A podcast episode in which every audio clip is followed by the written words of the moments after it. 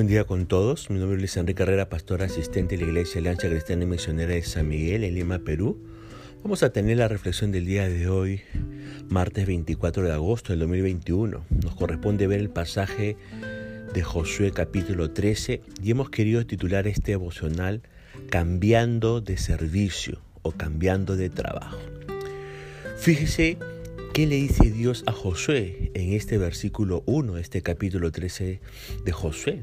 Le dice, estás envejeciendo y todavía queda mucha tierra por conquistar. Mm, interesante, ¿verdad? Quiere decir que pasaron un montón de años entre los primeros 12 capítulos y el capítulo 13. Ni idea cuántos años, pero fueron muchos años. Josué ya está viejo y no puede seguir luchando y conquistando. No obstante, Dios todavía tenía trabajo para él. Fíjese que nuestra cultura a menudo exalta a quienes son jóvenes y fuertes y hace a un lado a los de mayor edad. Sin embargo, la gente de mayor edad está llena de sabiduría que proviene de la experiencia. Son muy capaces de servir si se les da la oportunidad y la verdad es que se les debe animar a que lo hagan. No existe, fíjese, la jubilación del servicio a Dios. Las personas mayores no tienen por qué suponer que su edad las descalifica o excusa de servir a Dios. Ahora, fíjese qué le describe Dios a continuación en los versículos 2 y 6. Lea por favor. Claro, con lujo de detalles, Dios le señala todo el territorio que aún no había sido conquistado. Se extendía desde el norte de Damasco hasta la frontera egipcia. Las tribus de Israel tenían que ocupar, tenían que poseer toda la tierra que habían conquistado y además extender las conquistas hacia esas regiones no conquistadas. Pero Dios no los dejará solos. Fíjese ¿Qué les promete en el, versículo 6? Les dice, yo mismo iré expulsando a esos pueblos de la tierra del paso de los israelitas. Y dado que Josué ya está muy viejo para luchar y conquistar, ¿cuál es el nuevo trabajo que Dios le asigna? Por favor, leamos lo que dice el versículo 7 de este capítulo eh, de Josué. Dice, incluye todo este territorio como posesión de Israel cuando repartas la tierra entre las nueve tribus y la media tribu de Manasés. Mire, Dios le encarga a Josué la tarea de repartirle a las restantes nueve y media tribus la tierra que iban a ocupar de este lado del Jordán. Dios sabe que Dios no lo desecha a Josué por ser viejo sino que le da una nueva responsabilidad acorde a su edad. Cuando Josué era joven, usted recordará, tenía toda la energía y las fuerzas para luchar y conquistar. Arrasó con todo. Pero ahora de viejo, él tiene toda la sabiduría, la experiencia y el conocimiento para poder repartir la tierra conquistada. Hacerlo inteligentemente y resolver los problemas territoriales que se presentasen. Entienda esto, por favor. En Dios nunca, nunca será un, entre comillas, viejo inútil. Jamás. Se le, sumarán, se le sumarán años, crecerá, se le llenará el cabello de canas, tendrá menos energías que antes, pero si ama a Jesús y se mantiene comprometido con Él, Dios le seguirá empleando. Y por su medio, ya sea usted joven o viejo, él seguirá haciendo cosas extraordinarias. Así que no tenga miedo de crecer. Y si ya es un adulto, no le tenga miedo a la vejez, porque aún en la vejez Dios tendrá algo preparado exclusivamente para usted. Ahora, hasta este punto, gran parte de la tierra aún quedaba sin conquistar. Sin embargo, Dios la incluyó toda para la distribución entre las tribus. Lea usted el verso 7.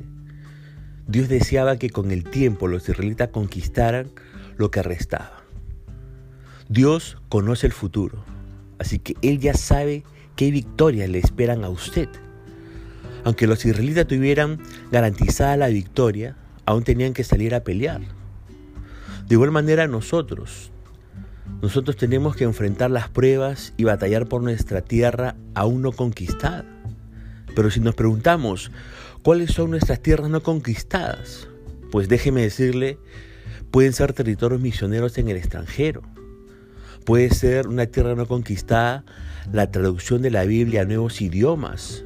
Puede ser una tierra no conquistada un nuevo campo misionero en nuestra vecindad o instituciones o subculturas que necesitan una obra redentora. Puede ser esa tierra no conquistada problemas sociales o éticos que hay que enfrentar, o pecados que no hemos confesado, o talentos y recursos que no ejercitamos hasta estos momentos. Por eso yo le pregunto en esta hora, ¿cuál es el territorio que Dios le ha dado a conquistar? Ese territorio, déjeme decirle, es su, entre comillas, tierra prometida. Finalmente nuestra herencia será un cielo nuevo y una, tierra nueva, como dice Apocalipsis 21.1, si cumplimos la misión que Dios nos ha encomendado. Ahora, Dios continúa hablando con Josué. Fíjese qué le dice con respecto a las tierras de las dos tribus y media del otro lado del Jordán. Lea por favor los versículos del 8 al 12. Allí, de manera general, Dios le da una descripción de los territorios que Moisés había conquistado al este del río Jordán y que ya habían sido repartidos entre las tribus de Rubén, de Gad y la media tribu de Manasés. Pero a partir de los versículos 15 hasta el 32, ¿qué es lo que se hace? Se, se da una descripción más detallada de esa distribución, ¿verdad? Pero nos preguntamos, ¿qué fue lo que no hicieron estas dos tribus y medias? Fíjese en el versículo 13. Léalo. Exacto. Muy bien. Sus conquistas fueron parciales, porque no echaron a patadas a todos sus enemigos, sino que permitieron que algunos pueblos cananeos vivieran con ellos. Según el libro de jueces, próximo libro que vamos a estudiar, los pueblos paganos que quedaron en Canaán fueron como un cáncer que les causaron un sinfín de dificultades. Y si usted me pregunta, ¿y cuál es el problema? ¿Cómo que cuál es el problema? Obvio que es un problema, un gran problema, porque lo que no derrote y conquista totalmente, más tarde le derrotará y le conquistará a usted. Si no saca total y completamente de su vida lo que le lastima, lo que le enferma o le hace retroceder, sean cosas, sean personas, sean pecados, sean hábitos, sean pensamientos mentirosos o emociones negativas, tarde o temprano será conquistado y derrotado. Así que un poquito, entre comillas, no alcanza. Tiene que ser todo. Conquista total. Sí, ya sé que no es fácil. No estoy diciendo que lo sea. Estoy diciendo que tiene que hacerlo por más difícil que sea. Así que pida ayuda a sus padres si usted es un joven. Pida ayuda a sus líderes o ayuda profesional si no puede solo. Pero decídase, decídase firmemente a vencer y superar lo que hoy le tiene atado y frenado. No puede vivir todo el día quejándose, por favor. No puede reaccionar mal todo el tiempo.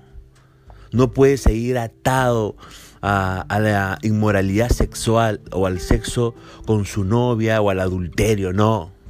No puede seguir viviendo amargada y, y sintiendo lástima de sí misma.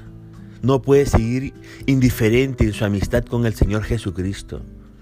Tiene que vencer, tiene que vencer. Así que a modo de autoexamen, yo le sugiero algo. Lea los diez mandamientos allá en Éxodo 21, 17. Y luego pregúntese, ¿tolero prácticas o pensamientos pecaminosos? Luego pregúntese, ¿considero que la mediocridad es suficiente? Luego pregúntese, ¿condeno la falta de los demás, pero justifico mis propias faltas? Evalúese, por favor. Hágase un autoexamen.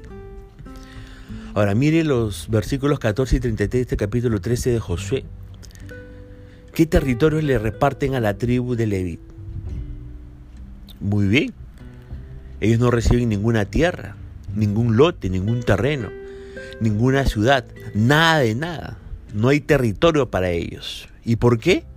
Bueno, déjeme decirle que la tribu de Leví se dedicaba a servir a Dios.